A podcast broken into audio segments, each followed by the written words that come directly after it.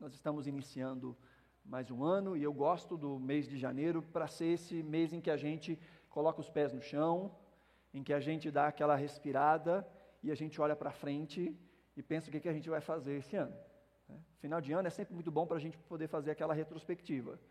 Aonde eu cheguei, quais foram os passos que eu dei, e o início de ano é um bom momento para nós traçarmos alvos, objetivos, caminhos, as famosas resoluções. Temos falado sobre isso já desde o início das nossas atividades nesse ano. De pensarmos e lançarmos base. Na semana passada pensamos um pouco sobre uh, o espírito por trás das nossas decisões, ou a fé que nos constitui e, como consequência, nos faz escolhermos caminhos. As nossas escolhas precisam estar alinhadas com a nossa fé. As nossas escolhas do dia a dia precisam estar alinhadas com a nossa fé. E se nós tiramos o, os primeiros dias do ano, ou o primeiro mês do ano, para fazermos a nossa lista, esse ano eu, aí eu vou fazer isso, eu vou fazer aquilo, aquilo outro, é bom que isso tudo esteja alinhado com a nossa fé. Lançarmos planejamentos pessoais, econômicos, familiares, sem nos esquecermos dos planejamentos espirituais, onde nós queremos chegar na nossa vida espiritual.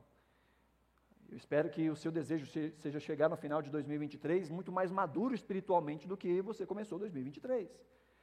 Conhecendo Deus muito mais do que você conhece agora. Que amanhã você conheça o Senhor mais, e amanhã mais, e mais. Que a gente possa crescer na graça e no conhecimento de Cristo Jesus.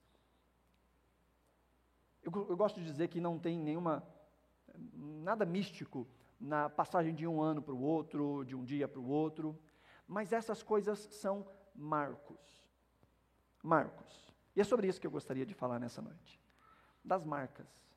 As marcas de Deus em nós, as marcas que nós imprimimos, as marcas que nós definimos. A nossa vida, ela é composta por muitas marcas. E isso foi algo que Deus instituiu. Isso no começo. Os irmãos que têm estado conosco nas quintas-feiras de estudo até o finalzinho do ano passado, vão entender um pouco mais, com mais profundidade, nós gastamos bastante tempo falando sobre isso, dois meses tratando de Gênesis capítulo 1, mas hoje eu queria dar só uma olhada em alguns textos para que a gente pudesse aplicar esse, essas verdades na nossa vida. Gênesis capítulo 1, no versículo 1, nos diz que no princípio Deus criou os céus e a terra. Era a terra sem forma e vazia, trevas cobriam a face do abismo e o Espírito de Deus se movia sobre a face das águas. E disse Deus: haja luz. E houve luz. Deus viu que a luz era boa e separou a luz das trevas. Deus chamou a luz dia e as trevas noite. Passaram-se a tarde e a manhã, e esse foi o primeiro dia. Estamos vendo aqui o relato da criação Há muitas pessoas que querem pegar o texto de Gênesis e tentar contrapor contra a ciência, isso e aquilo, e acaba perdendo o motivo pelo qual Gênesis 1 foi escrito. O propósito aqui não é de argumentação científica ou combate científico, isso não estava na cabeça de Moisés quando ele escreveu o texto. O que Moisés está dizendo é que Deus é o autor de tudo o que existe. As nossas crianças entendem isso. Deus nos criou e criou todas as coisas. O texto vai nos dizer de uma maneira bela e poética a forma como esse processo aconteceu no que diz respeito ao motivo, ao propósito. Muito mais do que o processo físico desta criação, o alvo é o propósito. Porque é que Deus criou todas as coisas. O texto nos diz que Deus criou tudo no início. Que início é esse? No início que ele criou todas as coisas. Esse é o início. Este é o ponto. Tudo veio à existência a partir de Deus.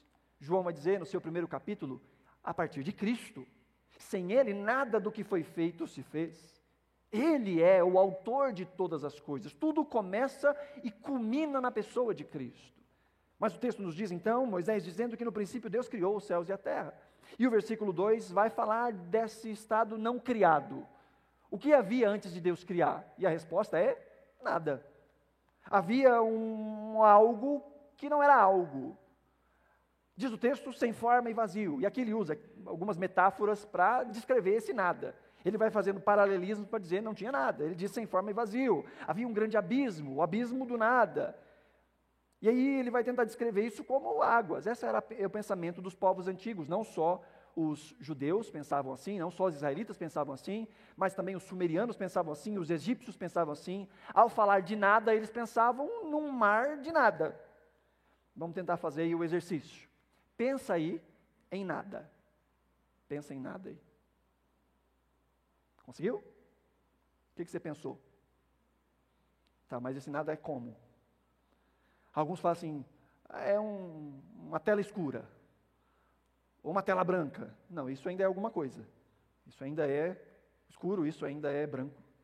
A gente não consegue pensar em nada, porque ao pensar já estamos pensando em algo. Então a gente tenta, de alguma forma, descrever. Na mentalidade antiga, essa era a ideia de um mar de caos.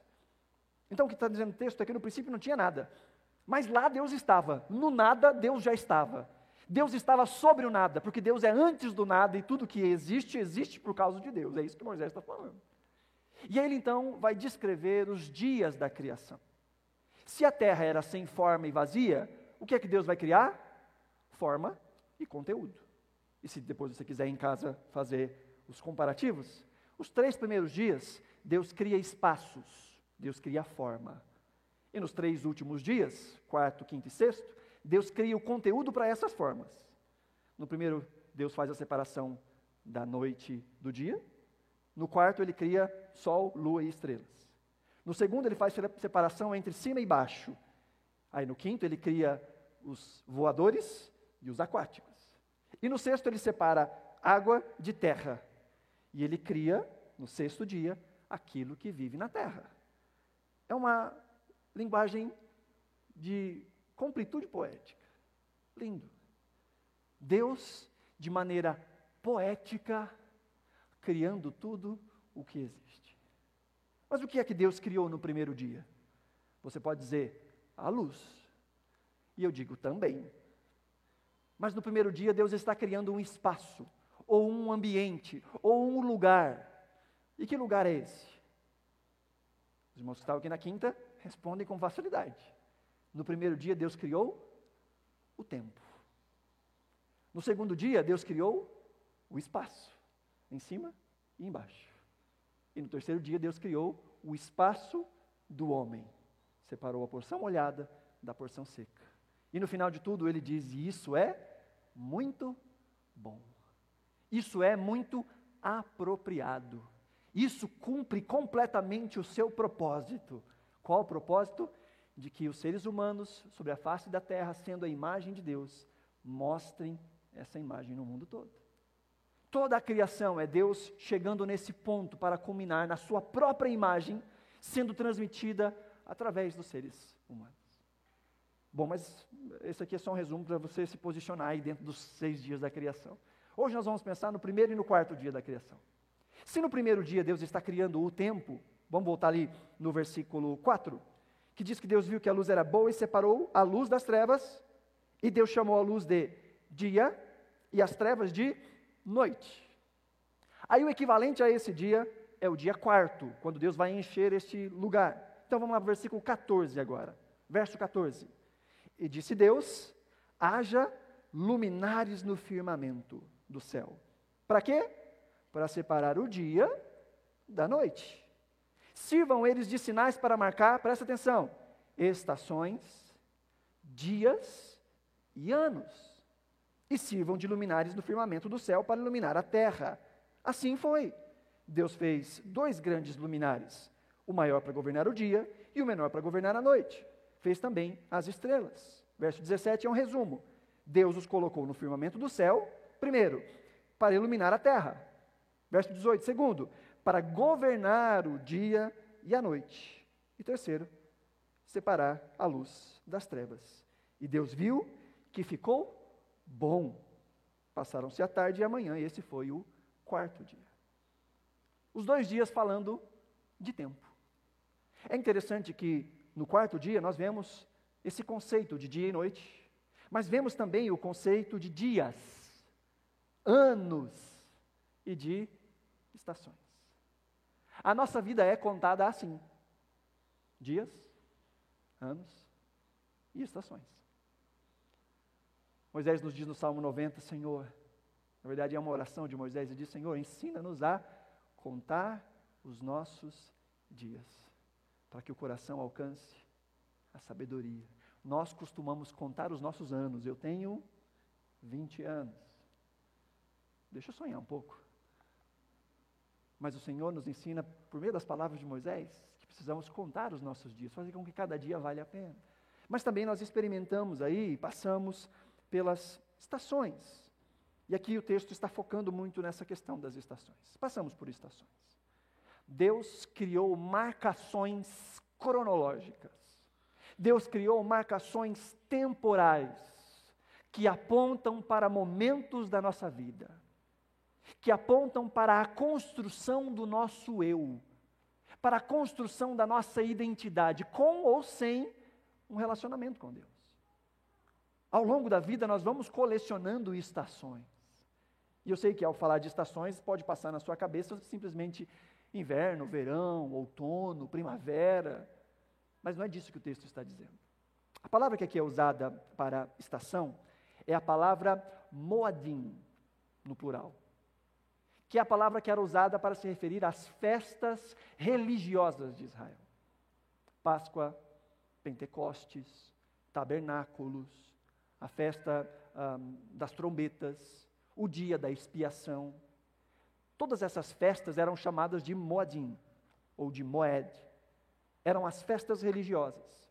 Então, o que Moisés está tá lançando a sementinha aqui no primeiro capítulo de Gênesis é: Deus colocou nos céus uh, luzeiros, o sol e a lua, nós vamos chamá-los assim. Ele dizia, ele colocou essas coisas para marcar os tempos dos dias, mas também para marcar o tempo de adoração. E as festas de Israel estão conectadas com a história de Israel. Por que é que o povo recebe a festa da Páscoa? Lembra disso? Para que eles se lembrem de como Deus os tirou do Egito. Por que, é que eles celebravam a festa dos tabernáculos, ou das barracas, ou a festa das tendas? Para se lembrar que da saída do Egito até a terra prometida, eles viveram em cabanas. Então, as festas de Israel falam da sua história. E Deus é perito em nos dar marcas visuais para que nós nos lembremos da nossa história.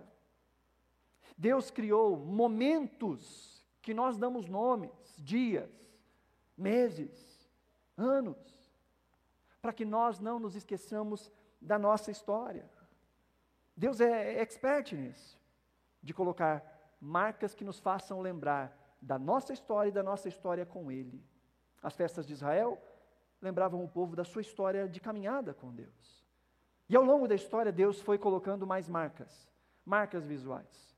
Talvez você, você se lembre, após o dilúvio, Deus disse: Eu não vou mais destruir a terra dessa forma.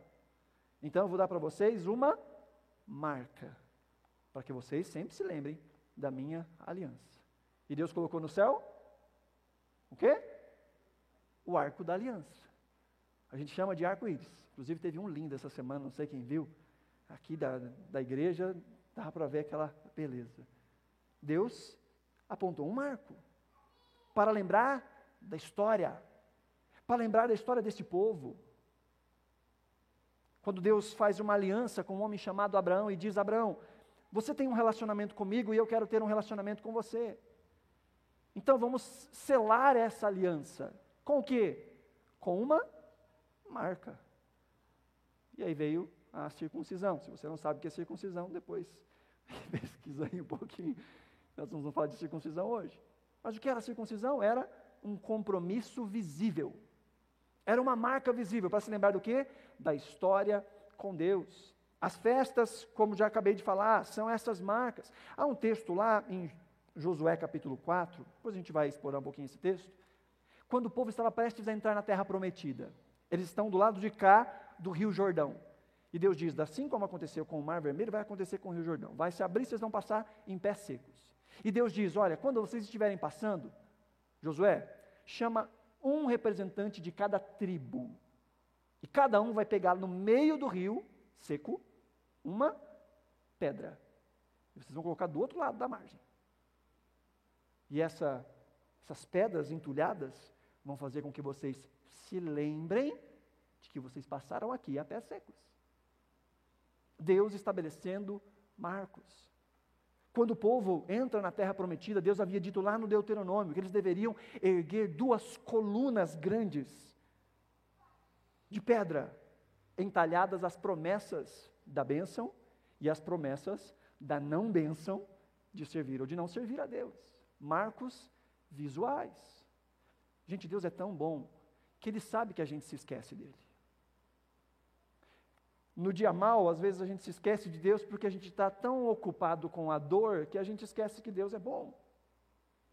Mas havia um grande perigo, isso está lá em Deuteronômio 6, que Deus disse: Olha, cuidado para quando vocês entrarem nessa terra e comerem de plantas que vocês não plantaram, morarem em casas que vocês não construíram, quando vocês estiverem nadando de braçada, cuidado para que vocês não se esqueçam de mim. Porque esse é um outro momento em que é muito fácil esquecer de Deus. Quando tudo vai bem.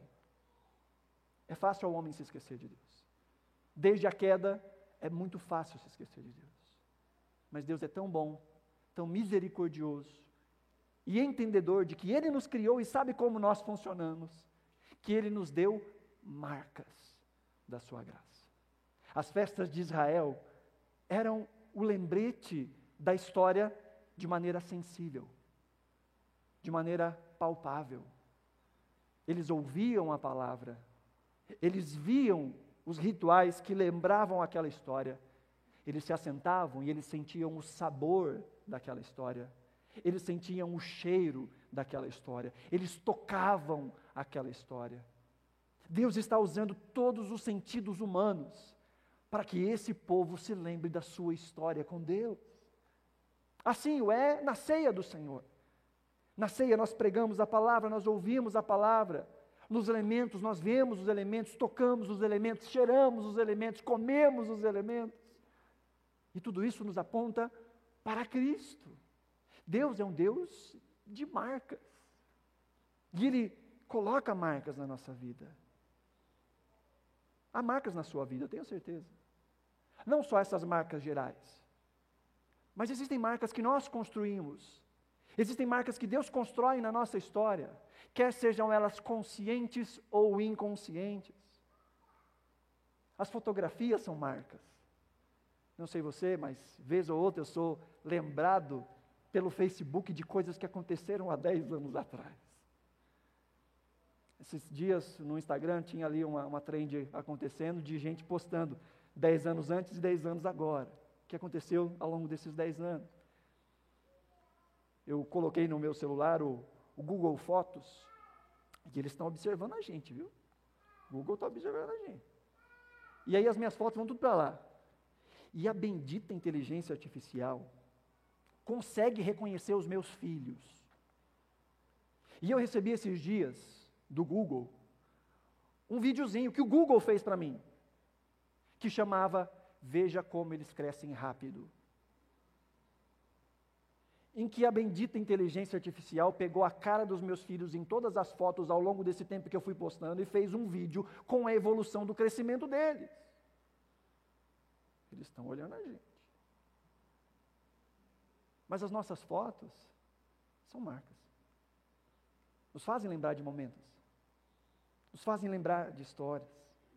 Existem alguns objetos na nossa vida que eles têm aquele apego emocional, não tem? Isso aqui eu ganhei de fulano. Isso aqui eu comprei quando eu fiz aquela viagem. Ah, essa roupinha, ah, esse tênis. Cheiros, sabores, lugares nos fazem lembrar da nossa história.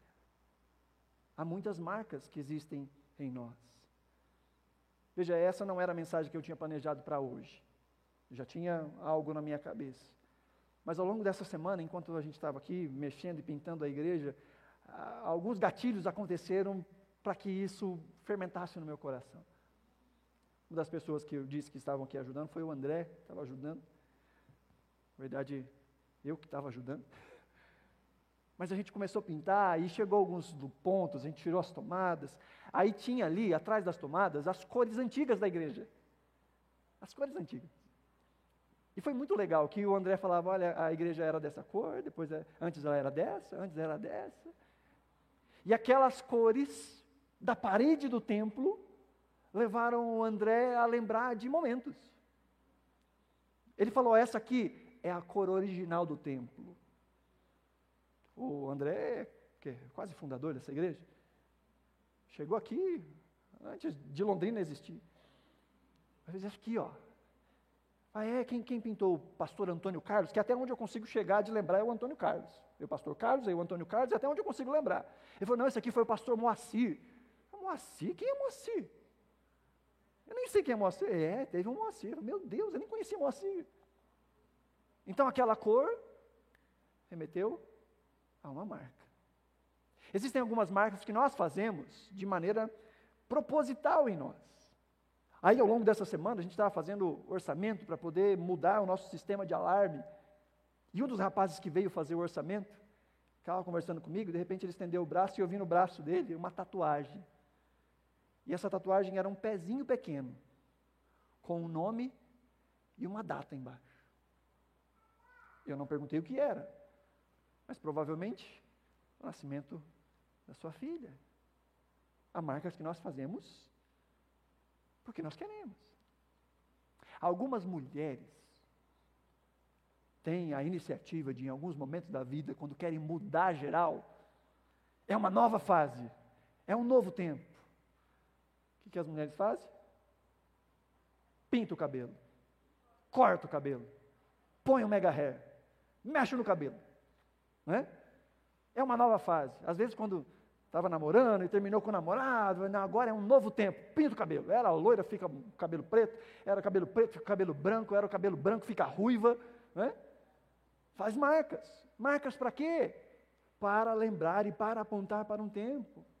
Há marcas que acontecem na nossa história, que acontecem na nossa história. As cicatrizes são marcas que nos lembram da nossa história. Eu gosto de dizer que as cicatrizes são os troféus daqueles que sobreviveram. Se tem uma cicatriz, é porque você está vivo.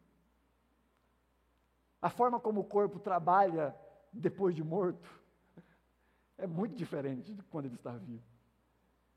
Aqueles que cicatrizaram é porque permaneceram vivos. E ao olhar para uma cicatriz, você pode dizer: Isso aqui, olha, isso aqui me lembra o dia que eu caí de bicicleta, enfiei o pé no raio, deu 10 pontos, coloquei platina, isso, aquilo, aquilo outro. Mas eu estou vivo. As cicatrizes. Veja, queridos, as marcas, elas acontecem na nossa vida por algum motivo. Algumas marcas são visíveis, outras são apenas mentais e emocionais. E qual o propósito das marcas? Lembra que eu falei de Josué capítulo 4?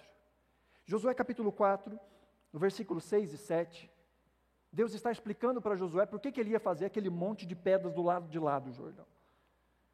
Josué 4, verso 6 diz: Elas, falando das pedras, servirão de sinal para vocês. No futuro, quando seus filhos perguntarem que significam essas pedras, respondam que as águas do Jordão foram interrompidas diante da arca da aliança do Senhor. Quando a arca atravessou o Jordão, as águas foram interrompidas. Essas pedras serão um memorial perpétuo para o povo de Israel. Deus está dizendo: você vai construir uma marca, e essa marca tem um motivo. O motivo dessa marca é para que você se lembre da sua história, em primeiro lugar.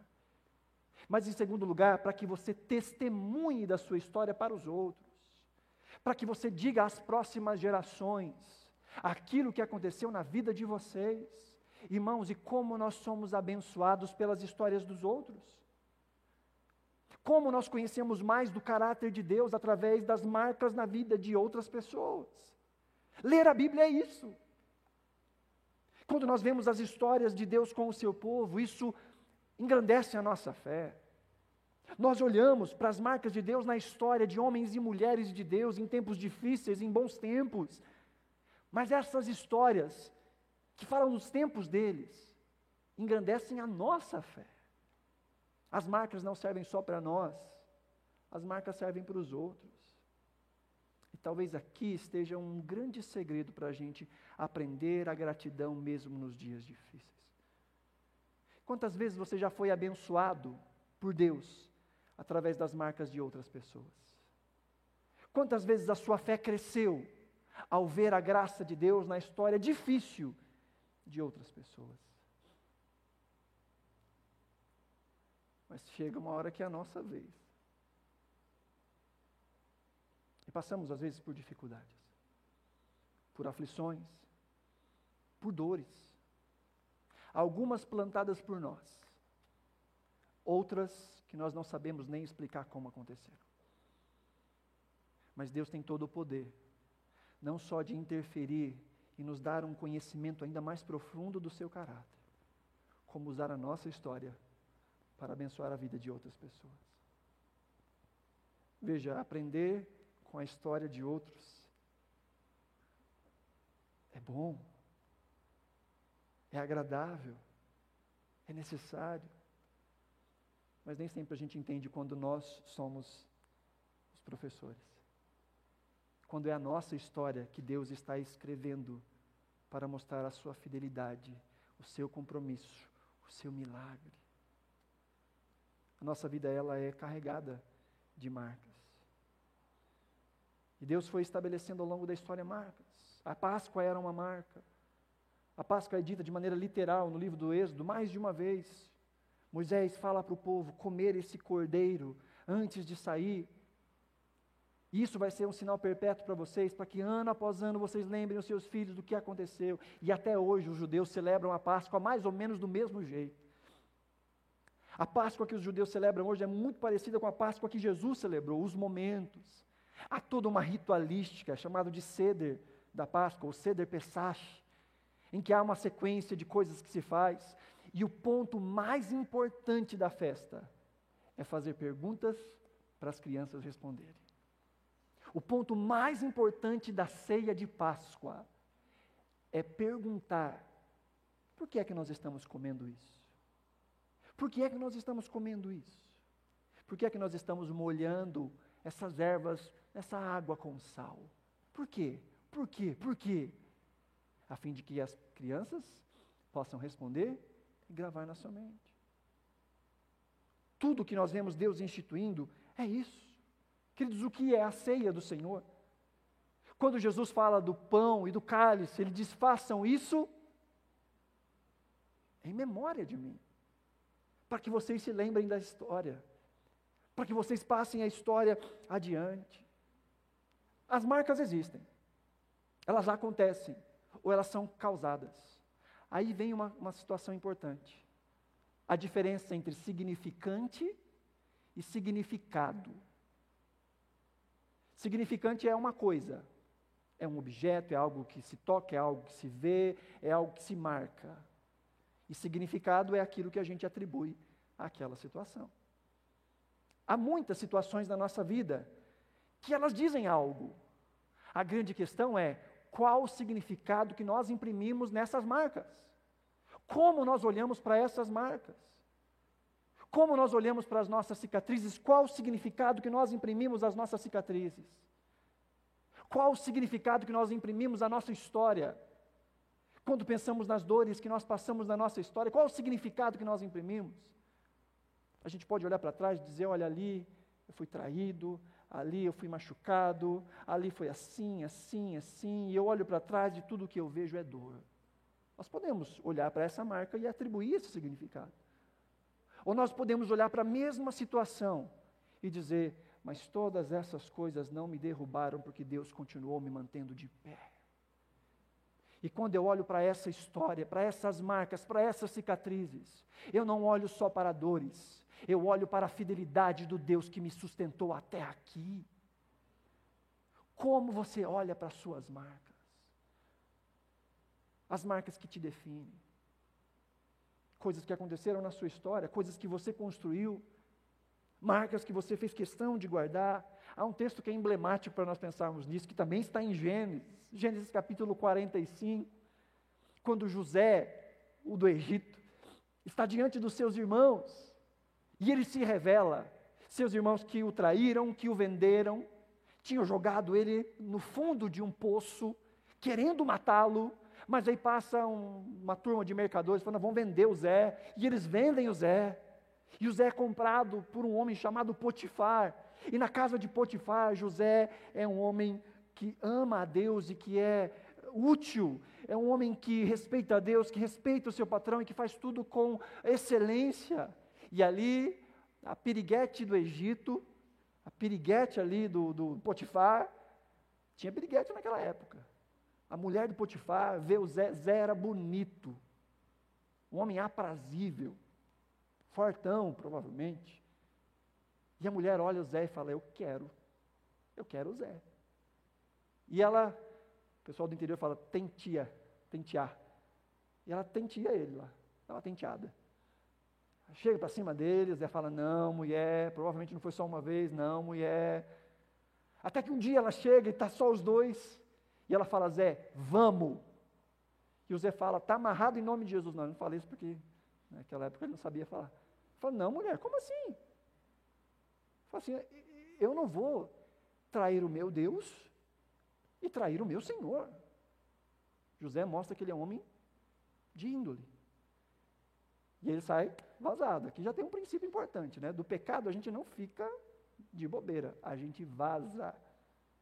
Do pecado, ó, carpe a mula, sai vazado. Zé saiu correndo num desespero que a mulher agarrou as vestes dele e ele saiu peladão. Ficou só ali as vestes.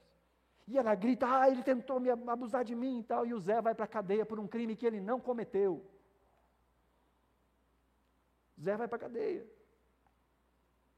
E ali existem dois homens que têm um sonho, ele interpreta, um desses que ele interpreta o sonho vai lá ficar com, faraó, com o faraó do Egito, e ele diz, olha, quando você sair daqui, homem, lembra de mim, e o cara esquece do Zé, até que um dia ele lembra, você conhece a história? O Zé colecionou marcas de dores, de dificuldades, e ele podia olhar para trás para a história dele e dizer, como os meus irmãos são egoístas, como os meus irmãos são traiçoeiros. Ele podia olhar para trás, para a sua história, para as suas marcas e dizer: como Deus permaneceu em silêncio tanto tempo. No final da história você conhece: José é colocado no mais alto posto do Egito. Ele era o segundo. Faraó era o primeiro, ele era o segundo. E ele podia olhar para essas marcas e dizer: como eu sou bom, como eu sou resiliente, como eu supero todas as coisas. José podia ter colocado o significado que ele quisesse aquelas marcas, mas ele escolheu um significado. E aí no texto de Gênesis capítulo 45, os versos 4 a 8 diz assim: José falando com seus irmãos, quando ele se revela, ele diz: Cheguem mais perto, disse José aos seus irmãos. Quando eles se aproximaram, disse-lhes: Eu sou José, o seu irmão, aquele que vocês venderam ao Egito. Agora, não se aflijam, nem se recriminem por ter me vendido para cá. Olha, olha essa frase. Pois foi para salvar vidas que Deus me enviou adiante de vocês. José podia colocar muitos significados naquela história. Mas ele olha e ele diz: Eu vejo aqui que foi Deus que me enviou à frente de vocês. Ainda no capítulo 45, no versículo 6, diz: José continua dizendo: Já houve dois anos de fome na terra, e nos próximos cinco anos não haverá cultivo nem colheita. Olha o verso 7. Mas Deus me enviou à frente de vocês para lhes preservar um remanescente nessa terra e para salvar-lhes a vida com grande livramento. Olha o verso 8. Assim, presta atenção, não foram vocês que me mandaram para cá mas sim o próprio Deus. Ele me tornou ministro e me fez administrador de todo o palácio e governador de todo o Egito. José está olhando para a sua história e ele pode escolher o ressentimento, a amargura, a apatia, a incredulidade, o ódio, a vingança. Mas o que ele escolhe? Gratidão e louvor ao Senhor. Porque a questão não é simplesmente a nossa história ou as nossas marcas, mas como nós olhamos para as nossas marcas. Deus imprimiu marcas E Deus tem impresso marcas na nossa vida. Mas como nós olhamos para essas marcas? José viu ali as marcas da providência de Deus. José viu ali as marcas da inteligência, da soberania de Deus. Na história dolorosa de José, ele vê Deus. Há marcas que Deus imprime em nós. Há marcas que conscientemente nós imprimimos para que nós nos lembremos. Há marcas que nós carregamos, que nem sabemos como elas aconteceram. Mas existem essas marcas que são intencionais. Se você entra por aquela porta para estar nessa igreja, você vê ali quadros. E aqueles quadros são marcas. Para que nós nos lembremos da nossa essência como igreja. Queremos ser uma igreja inteligente que pensa a palavra, queremos ser uma igreja amorosa que abraça as pessoas, queremos ser uma igreja generosa que estende as mãos, queremos ser uma igreja espiritual e essas marcas estão estampadas nas nossas paredes, nos nossos símbolos. Tem um logotipo aqui, não sei se você viu essa minha caneca maravilhosa, que aponta para essa identidade, para que reforce na nossa mente quem nós queremos ser. Nós fazemos marcas voluntárias em nós. O que é o batismo? É assumir a marca que Deus instituiu para nosso compromisso com Deus. Quando nós nos batizamos, à vista de todas as pessoas, de maneira pública, nós estamos dizendo: eu tenho um compromisso com Deus e com o seu povo. Quando celebramos a ceia, fazemos isso em memória do Senhor de maneira comunitária, para nos lembrarmos da nossa comunhão com Deus, da obra redentora de Cristo, da Sua morte, da Sua ressurreição, da família da fé. As marcas apontam para algo e nós podemos criar marcas que nos façam lembrar de algo. Isso aqui é uma marca. Esse negocinho redondo ao, ao redor do meu dedo. Quando nós nos casamos, geralmente colocamos um símbolo. Isso não é casamento, mas isso é um símbolo que me lembra de casamento. A Maiara confessou hoje um pecado. Por mais santo que eu seja, e eu sou, às vezes eu sou menos santo. E ela fica doida comigo. E ela confessou. Às vezes que eu quero chutar o balde. Mas aí eu passo o dedo na minha aliança e eu me lembro do compromisso que eu tenho com você e com o Senhor. Um símbolo. Eu falei do rapaz que tatuou um símbolo para se lembrar da sua história. Por que eu estou dizendo tudo isso? Nós estamos iniciando um ano em que é saudável nós fazermos votos, resoluções, planejamentos criarmos marcos visuais dessas coisas, para que a gente possa lembrar dos compromissos que a gente fez, para que eles duram, durem mais do que janeiro, para que chega lá em março, você olha, eu fiz um compromisso lá em janeiro e eu vou seguir. Já vi às vezes, não vou dizer que isso aconteceu lá em casa porque eu posso apanhar, mas já vi mulheres dizendo assim: não, esse ano eu vou perder tantos quilos e eu vou entrar nesse vestido. E criou uma marca nesse vestido. Marcas visuais. Talvez a marca que você quer imprimir é que esse ano você vai ler a Bíblia inteira. Aí você vai, você compra uma Bíblia zero, nova, para você ir riscando a Bíblia à medida que você vai lendo, porque você quer uma visualização dos seus compromissos. Marcas são importantes. Então, o que eu quero trazer com essa mensagem, título de aplicação, três aplicações. Primeiro, você consegue ver as marcas da graça de Deus na sua vida? Há um exercício importante a ser feito. Talvez quando você chega em casa, talvez ao longo da semana, de tentar listar marcas que você vê. Talvez seja o seu carro, que com muita dificuldade você conseguiu comprar e você diz: essa é uma marca que Deus me sustentou até aqui. Talvez seja a sua casa. Talvez sejam seus filhos. Seu marido, sua esposa. Marcas da fidelidade. Talvez sejam cicatrizes físicas ou emocionais que não mostram só a dor que você passou, mas que Deus te fez permanecer de pé, apesar da dor. Você consegue pensar nas marcas dessa graça de Deus ao longo da sua história?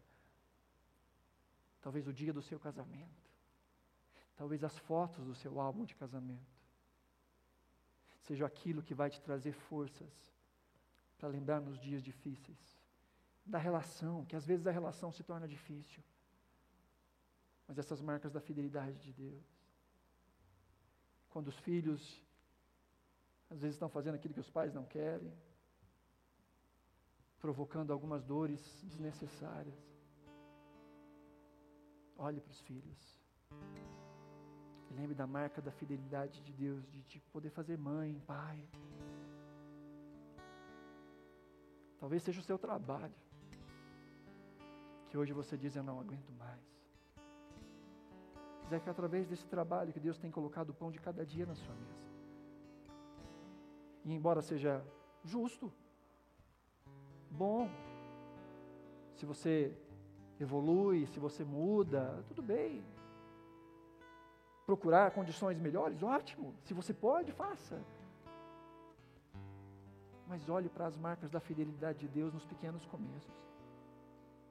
Jesus nos ensina que aquele que é fiel nas pequenas coisas, esse é colocado nas grandes coisas. E muitos diriam: eu seria fiel se eu estivesse lá. Mas como ser fiel lá se eu não estou sendo fiel aqui? Você consegue colecionar as marcas na sua história dessa graça de Deus que te trouxe até aqui? Talvez seja um presente, Talvez sejam as suas antigas folhas de discipulado, com perguntas e respostas, que você se lembra de um tempo em que alguém dedicou parte da sua vida a sentar e a ouvir e a falar e a te ensinar a palavra de Deus. Quais são as marcas de Deus na sua história?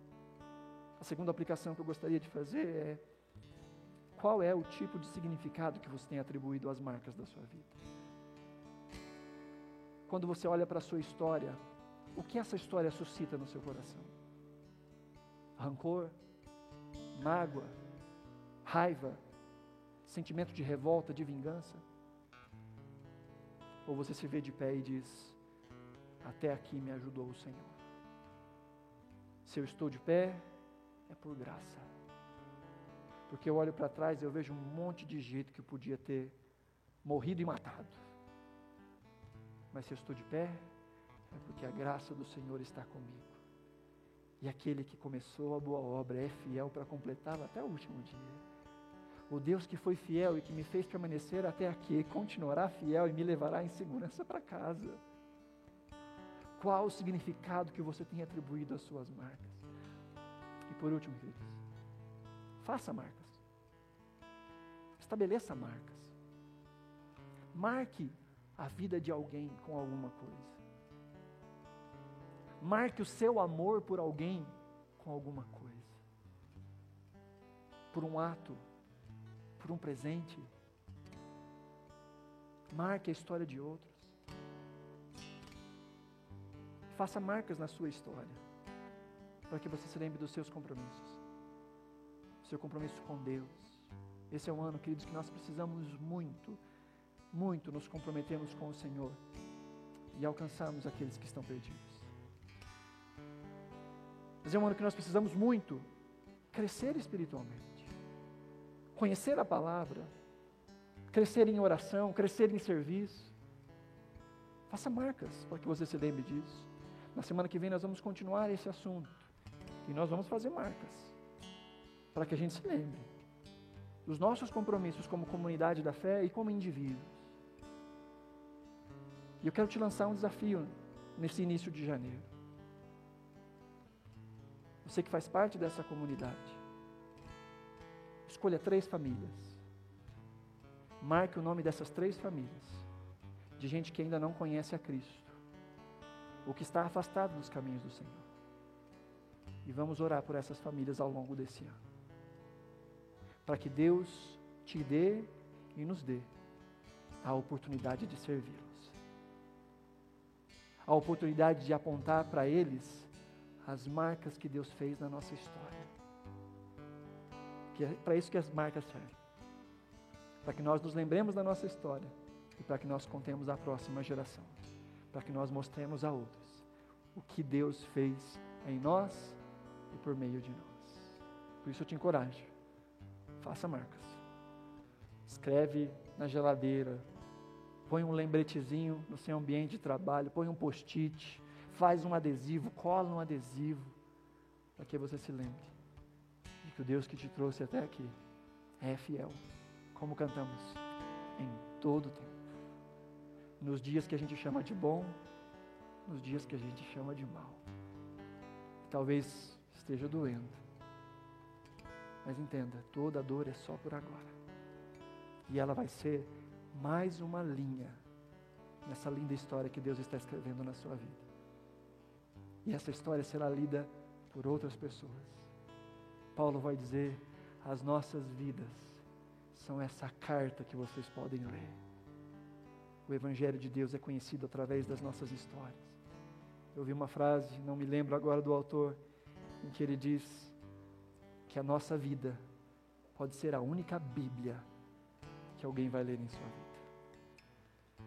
Que o Senhor possa usar a nossa história para consolar, confrontar e apontar o caminho da salvação para outras pessoas. E que sejamos cada dia mais felizes por aquilo que Deus faz em nós e por meio de nós. Amém? Se você puder, coloque-se de pé, nós vamos orar. Olhe para a sua história e veja o Deus que te trouxe até aqui. O Deus que curou as suas feridas.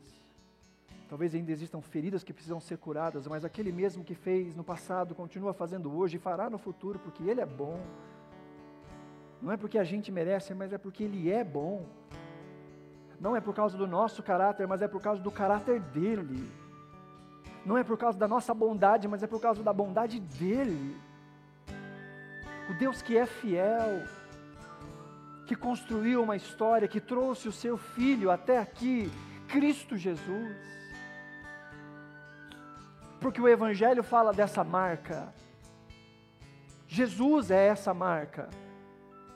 Para onde todas as festas apontavam, para onde os dias de sábado apontavam para o descanso que há em Cristo para onde as festas apontavam, para onde a Páscoa apontava, para o Cordeiro de Deus que tira o pecado do mundo. Jesus é a marca. A nossa história foi dividida pela marca de Cristo, antes de Cristo, depois de Cristo. A nossa história pessoal foi dividida antes de Cristo e depois de Cristo. E eu não sei se você sabe, mas por toda a eternidade, Cristo ostentará em suas mãos e em seu lado as marcas da sua cruz, para que nós nos lembremos da história de Deus com seu povo.